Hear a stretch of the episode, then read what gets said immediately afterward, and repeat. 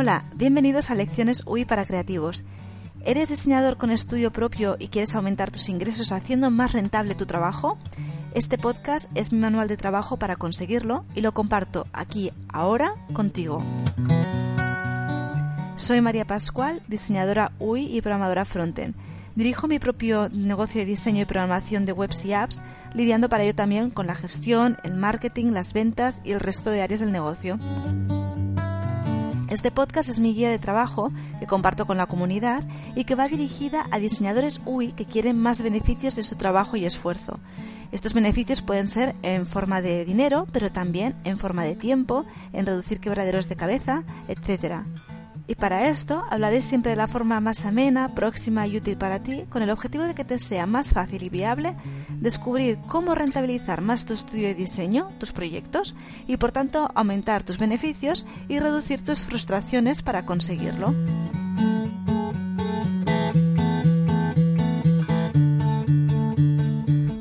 Hola, bienvenidos y bienvenidas al episodio número 25 de Lecciones User Interface para Creativos, titulado cómo mantenerte dentro del presupuesto en tus proyectos. Parece un tema aburrido, pero de verdad es súper importante, porque hace unos pocos días, por ejemplo, yo misma hice repaso de proyectos y casi lloro con las sorpresas que me encontré. Yo tenía la buena costumbre hace tiempo de cada semana actualizar mi hoja de control de proyectos y presupuestos, y así yo estaba tranquila, todo bajo control. Pero en los últimos dos, tres meses la cosa se había disparado por temas varios, que si pues eh, presupuestos que se tenían que entregar corriendo a última hora, que si proyectos que en alguno había habido algún problema, que si otros proyectos que había que acabarlos ya, eh, bueno, formación que he querido hacer, etcétera, todo lo que pasa en la vida y en, y en los negocios, ¿no? El caso es que cuando al retomar esta hoja la actualicé, flipé no es que todos los proyectos hubieran ido mal, ni mucho menos, ¿no? Pero hubo dos en los que me llevé las manos a la cabeza y pensé, pero ¿cómo podía yo creerme que estos proyectos habían ido bien? La respuesta es sencilla. Si no haces un mínimo control, acabas poniendo horas y dinero en la empresa de tus clientes en vez de en la tuya. Sobre todo si tienes un exceso de responsabilidad al hacer las cosas o eres muy perfeccionista, cosa que yo creo que nos pasa a muchos. En fin, yo ya me he programado de nuevo las horas de revisión de proyectos semanales y ya vuelvo otra vez a la calma y al estado zen que me gusta. Para que no te pase como a mí y puedas llevar un buen control, esta semana comparto mi plantilla. Por cierto, esta plantilla también te servirá para poder personalizar la infografía de la semana pasada, la de cómo son tus clientes, de una manera súper fácil. ¿Empezamos?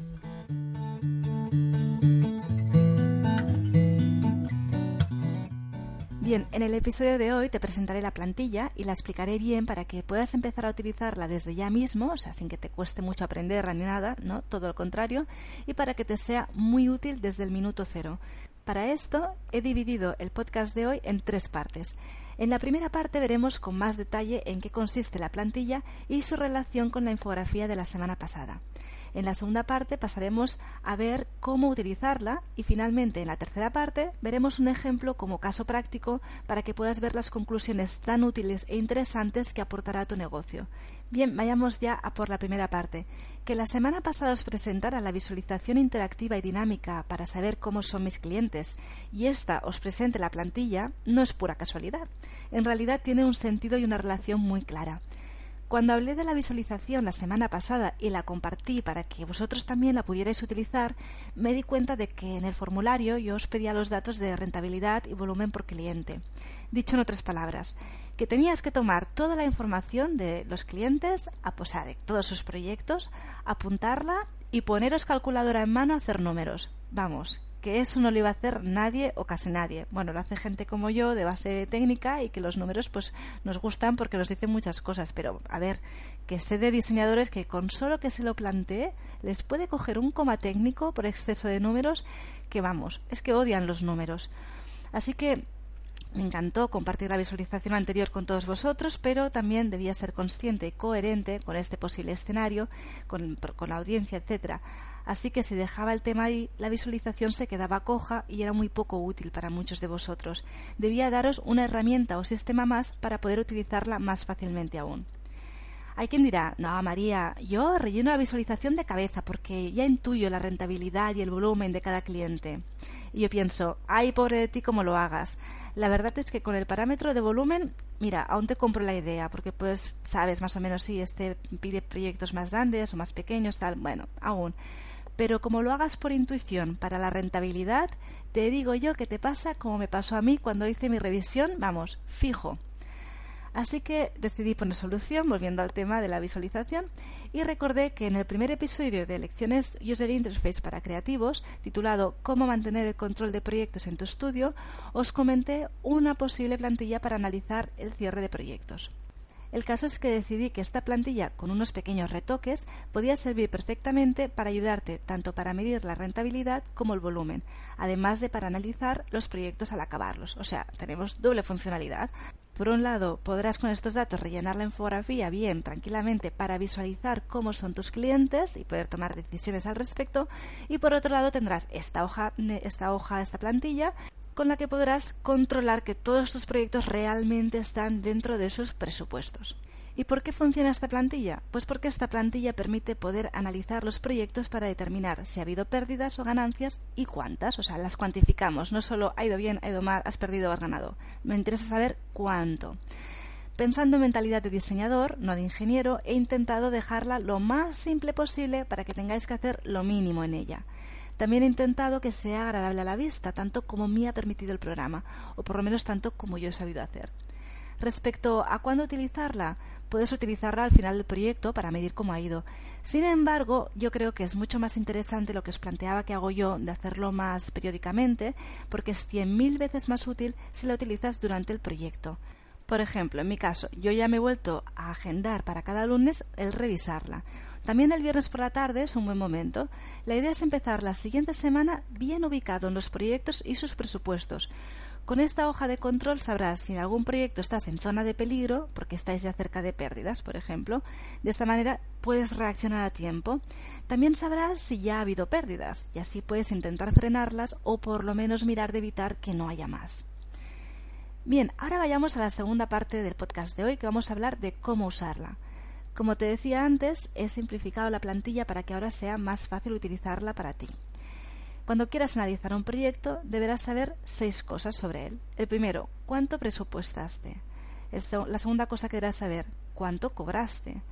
El tercero, ¿cuánto estimaste que te llevaría en tiempo para ti? O sea, cuando hiciste presupuesto, ¿cuántas horas estimaste que tú tendrías que invertir, o tu equipo tendrías que invertir? El cuarto, ¿cuánto tiempo te llevó finalmente?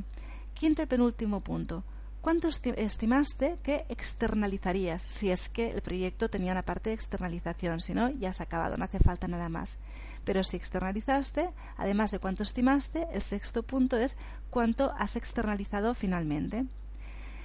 También para que la plantilla funcione, deberás apuntar tu precio hora en la pestaña precio y también los, los umbrales perdón, para volumen y rentabilidad en la pestaña de referencias. Pero ahora veremos cómo hacerlo. Veámoslo ahora así paso a paso. Lo primero que hay que hacer es acceder a la plantilla y para eso tendrás que acceder al enlace de descarga. Podrás acceder a él desde el episodio 25 de Lecciones UI para Creativos. Esta plantilla está dentro del material considerado como exclusivo para suscriptores de mi newsletter, así que tendrás que suscribirte para acceder a él. Pero una vez te suscribas podrás acceder y es totalmente todo gratuito. Todos aquellos que ya estéis suscritos podéis volver a utilizar el enlace que ya tenéis de acceso que recibisteis por mail. Bien, una vez accedes a la plantilla, no te permitirá modificarla, porque lo que os doy es como mi versión para que todo el mundo se haga copias, ¿no? Para poder hacerte la copia simplemente tienes que ir a archivo, se tiene que abrir desde Google Drive y entonces haces archivo, hacer una copia y la guardas en tu Google Drive para modificarla como Google Spreadsheet.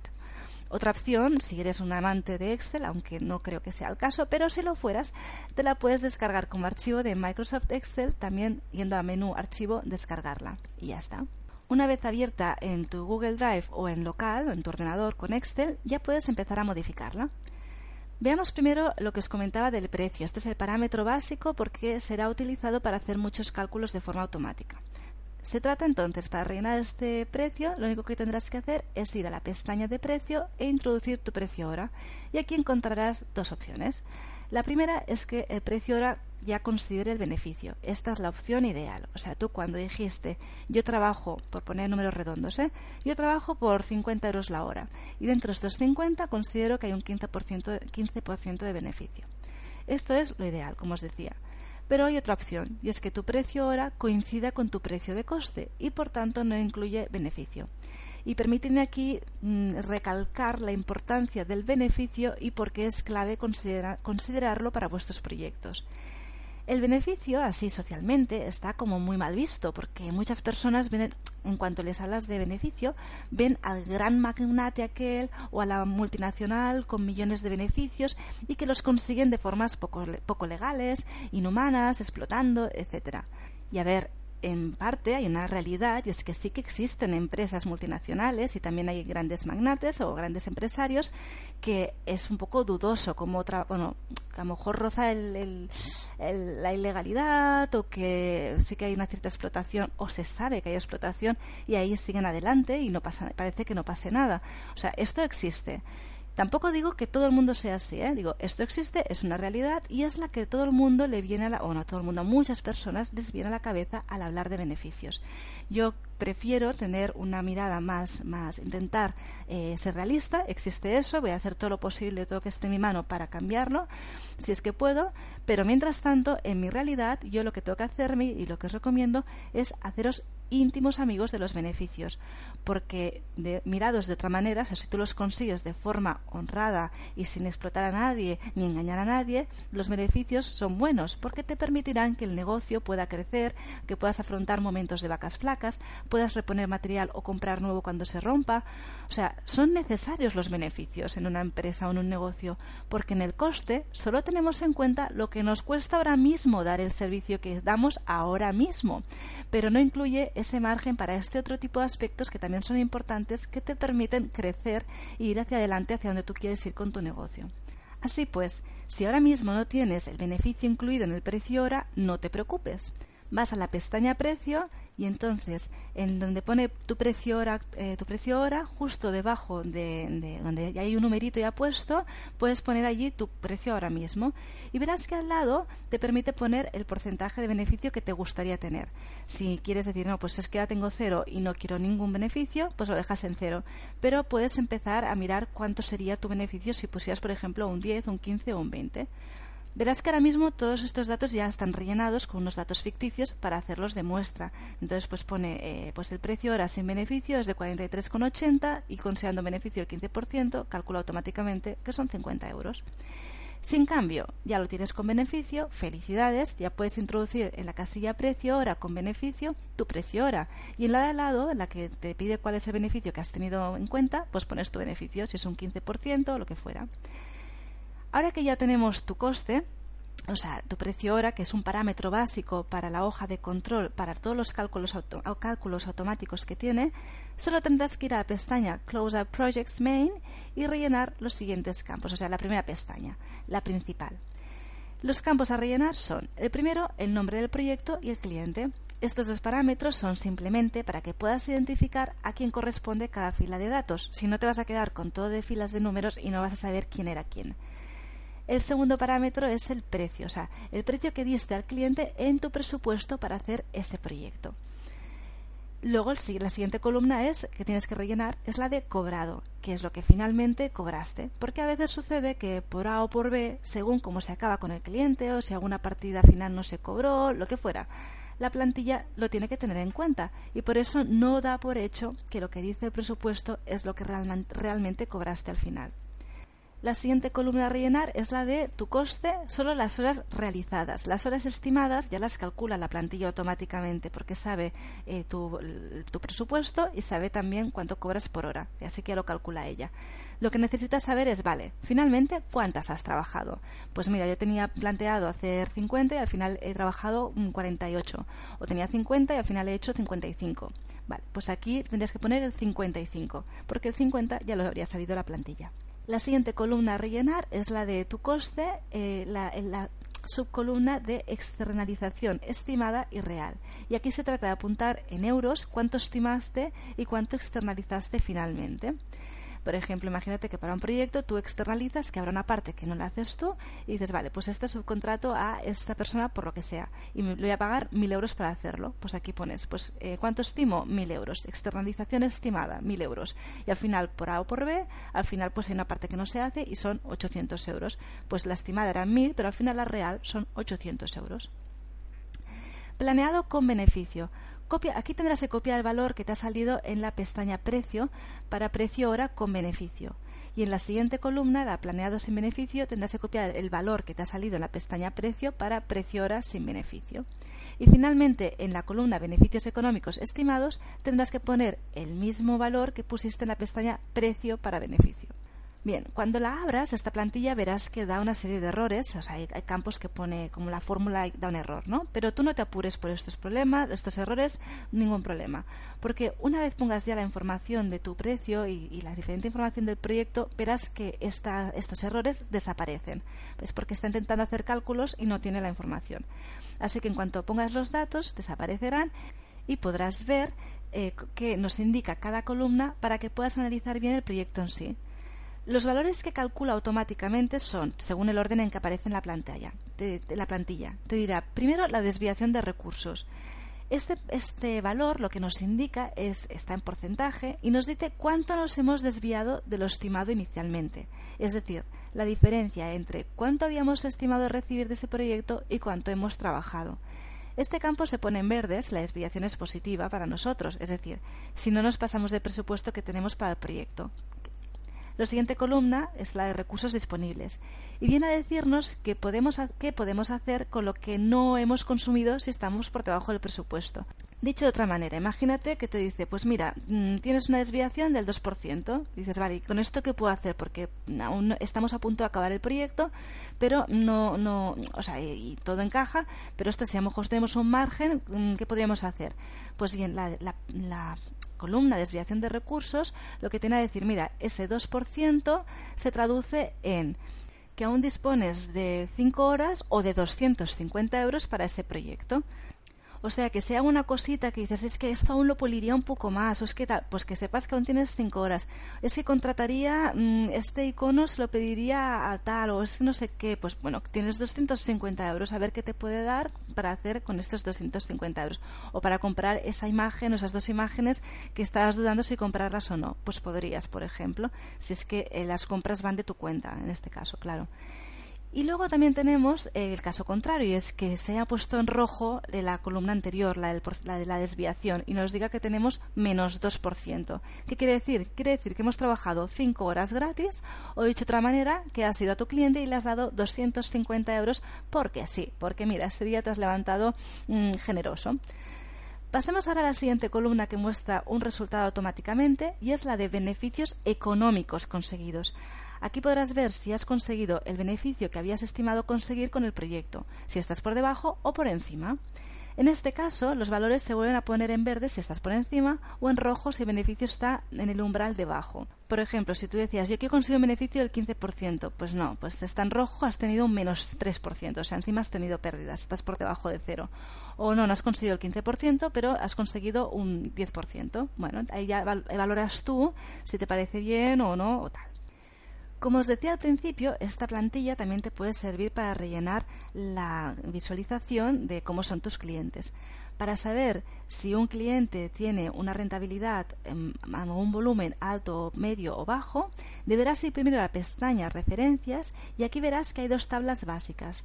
Tendrás que modificar los valores de la columna Valor de referencia con los que tú creas conveniente. A modo de ejemplo, la plantilla ya lleva los siguientes valores, pues considera que por debajo de cero es rentabilidad baja, es decir, considera bajo cuando hay pérdidas, entre eh, a partir de, por encima de cero hasta 14,99% considera que es una rentabilidad media y por encima por igual o por encima del 15% considera que es una rentabilidad alta. Y de la misma manera que esta tabla está hecha la de volumen tú puedes cambiar estos valores y poner, el, pues en vez del 0%, yo considero que es baja por debajo del 5%, por ejemplo. Ahí tú ya vas jugando y ya vas determinando. En fin, tú vas jugando con estos valores hasta determinar cuáles son tus umbrales que consideras obvios y lógicos para ti y así ya pues los vas manteniendo o vas modificando sobre la marcha según veas si te quedas corta con ese tipo de, de beneficio. Vamos ahora ya a la tercera sección del, podcast de hoy y es que vamos a ver ahora el ejemplo ya para dejarlo todo claro, claro. Ahora que ya tenemos la plantilla, sabemos lo que es y sabemos cómo utilizarla, probemos a ver cómo nos ayuda a valorar de forma realista y concisa un proyecto. Por ejemplo, imagínate que te contrata la empresa MetalBlock 3000.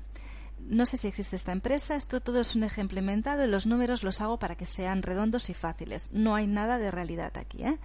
En fin, imagínate, te ha contratado esta empresa y el presupuesto es de 10.000 euros. Tú has estimado que trabajarás 160, eh, perdón, 160 horas a 50 euros y subcontratarás a una empresa por 2.000 euros para hacer una parte del proyecto. El beneficio que esperas tener es del 15%. Hasta ahora suena a problema de matemáticas de cole tal cual.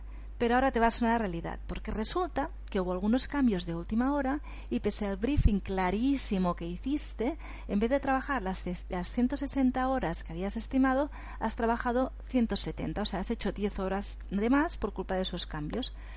Por otro lado, con la externalización ha habido más suerte, porque debido a los mismos cambios, una parte no hizo falta y finalmente cuesta 1.500 euros en vez de los 2.000 euros que tenías planeado o sea, 10 horas de más, pero pagas 500 euros menos a, los otros. Bueno, tanto número puede ser complicado.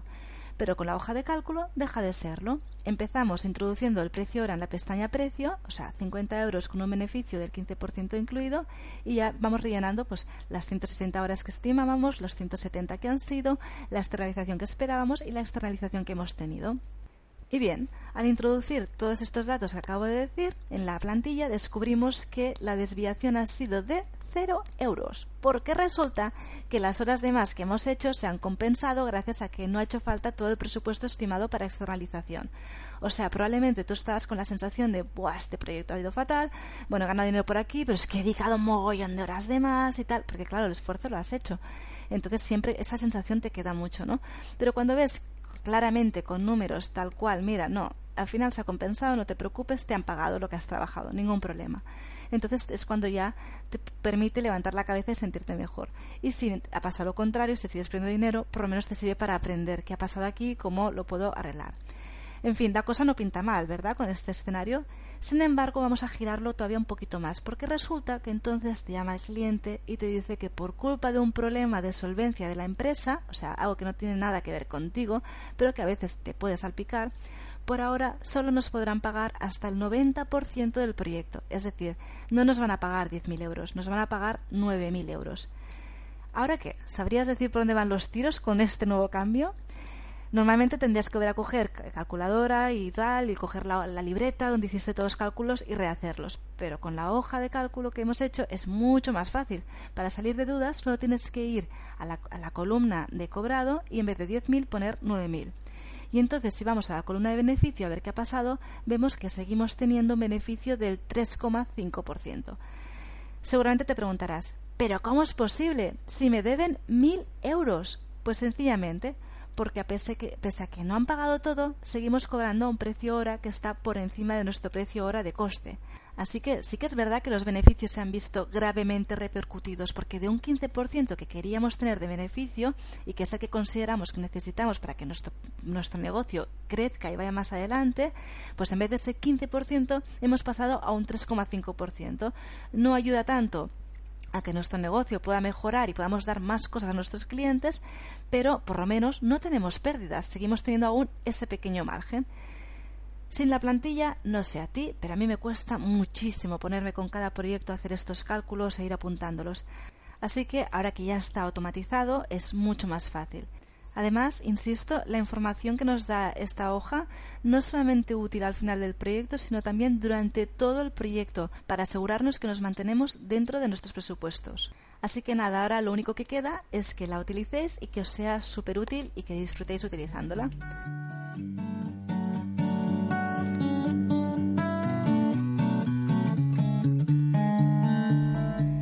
Compartido con vosotros una herramienta que creé para mí para analizar mis proyectos durante estos y al finalizarlos.